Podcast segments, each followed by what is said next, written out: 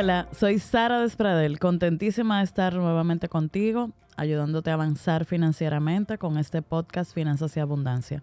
No te olvides de suscribirte y esperar un episodio nuevo cada miércoles. Hoy vamos a conversar sobre cosas que aprendí al preguntar sobre el primer sueldo.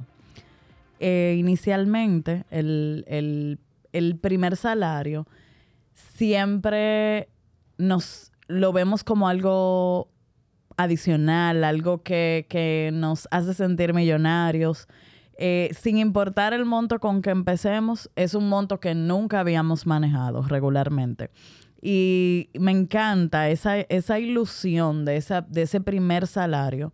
Ojalá yo poder conectar con cada vez más jóvenes para que pronto eh, incluyan hábitos de bienestar financiero y así ese primer salario lo sepan eh, administrar adecuadamente desde el principio. Entonces, primero, eh, me dediqué a investigar sobre cuál fue ese primer salario y haciendo qué. Y fue maravilloso el feedback de todos ustedes en mis redes. Eh, primeramente, hay un punto común de que no necesariamente tiene que ver con lo que al final te dediques a hacer en la vida. No vi directores de agencia de publicidad diciéndome que limpiaban computadoras. Eh, vi a mm, eh, muchas personas que empezaron como profesoras, pasantes, eh, llenando góndolas. O sea, trabajo dignifica al hombre y cuando uno está empezando no tiene que buscar entender que ya tiene que tener la vida resuelta ni, ni saber el rumbo que va a tomar a nivel laboral pero sí empezar a trabajar. Aunque se promueve mucho el tema de emprender, creo que todo emprendedor necesita una etapa de orden, de, esa base que te da la disciplina de cumplir, de cumplir un horario, de, tener una tarea que hacer y el aprendizaje que solo, se da, que solo nos lo da la experiencia. Entonces, otra cosa que sucede, que sucedió mucho, los padres nos decían, me debes la vida, ya que tú estés trabajando aquí, no te voy a pagar. O sea, se dio mucho el caso de gente que sus primeros trabajos fueron con su familia y no necesariamente tenía un, un, pago monetario.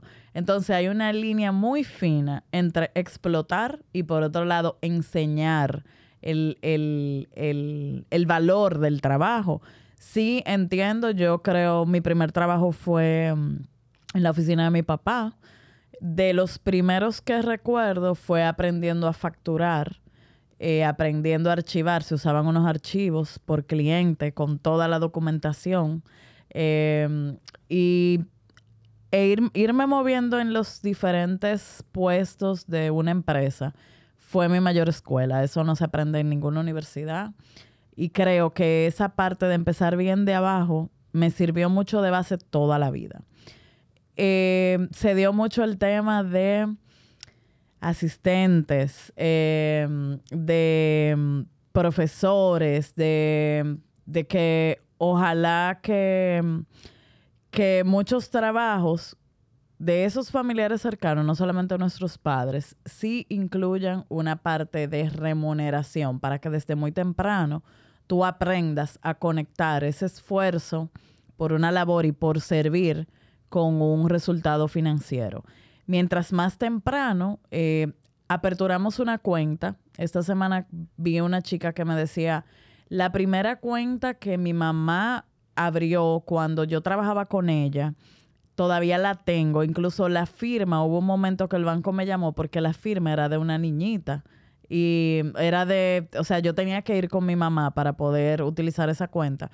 Y sí es importante que por menos que ganemos, eh, aperturemos una cuenta, porque ya eso nos ayuda a conectar con la parte financiera. Y hoy en día incluso existen cuentas digitales donde no tengo que ir físicamente a aperturarla. O sea, vamos a aprovechar la tecnología para que ese primer trabajo ya nos abra las puertas al mundo financiero.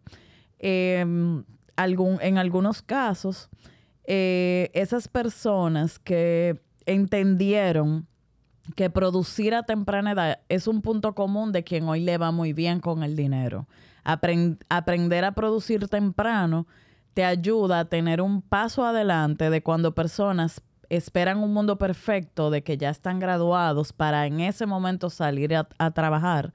Eh, le da una visión de vida y una visión y una experiencia al ejecutar muy diferente de quien no tiene ese tema laboral desarrollado. Obviamente ahora mismo no hay reglas, se puede trabajar desde la casa, online, eh, pero sí es importante y algo común entre los millonarios que entre más tiempo útil utilizas para producir de tu vida, es más fácil que conectes con una vida de bienestar financiero. Entonces, sin importar tu edad, siempre investiga dónde pudieras generar un extra. Eh, hoy en día hay muchísimas opciones en las redes y, y en todos lados donde pudieras encontrar una oportunidad de generar un ingreso extra y mientras más temprano, mejor todavía. No subestimes cualquier esfuerzo y en el camino también, si tú quisieras ser abogado en el futuro y estás en el bachillerato, te recomiendo que en un verano intentes trabajar como pasante, aunque sea sacando copia en una oficina de abogados. Si quieres ser ingeniero, trata de pasar tiempo con algún ingeniero para que veas en la práctica, antes de dar el paso de entrar a la universidad, y vayas viendo cómo es la vida práctica de un ingeniero. Y si no sabes, eh, no tienes clara una vocación, haz una lista de todo lo que realmente te gusta y trata de ir conectando de temprano en la vida opciones que vayan afín a lo que de verdad te llena, porque así va a ser más fácil ir en el camino correcto hacia descubrir tu propósito, que no siempre lo tenemos claro antes de los 20. Espero que le des la importancia al trabajo, que no le pongas una etiqueta y no subestimes todo el aprendizaje que te puede, que te puede traer un primer trabajo y también espero que esa hora que ganabas, ese, ese valor por el que te pagaban en ese primer trabajo, al pasar de los primeros 10 años, lo mínimo lo tripliques. Que no te estanques y que la vida te permita vivir en abundancia. Seguimos avanzando.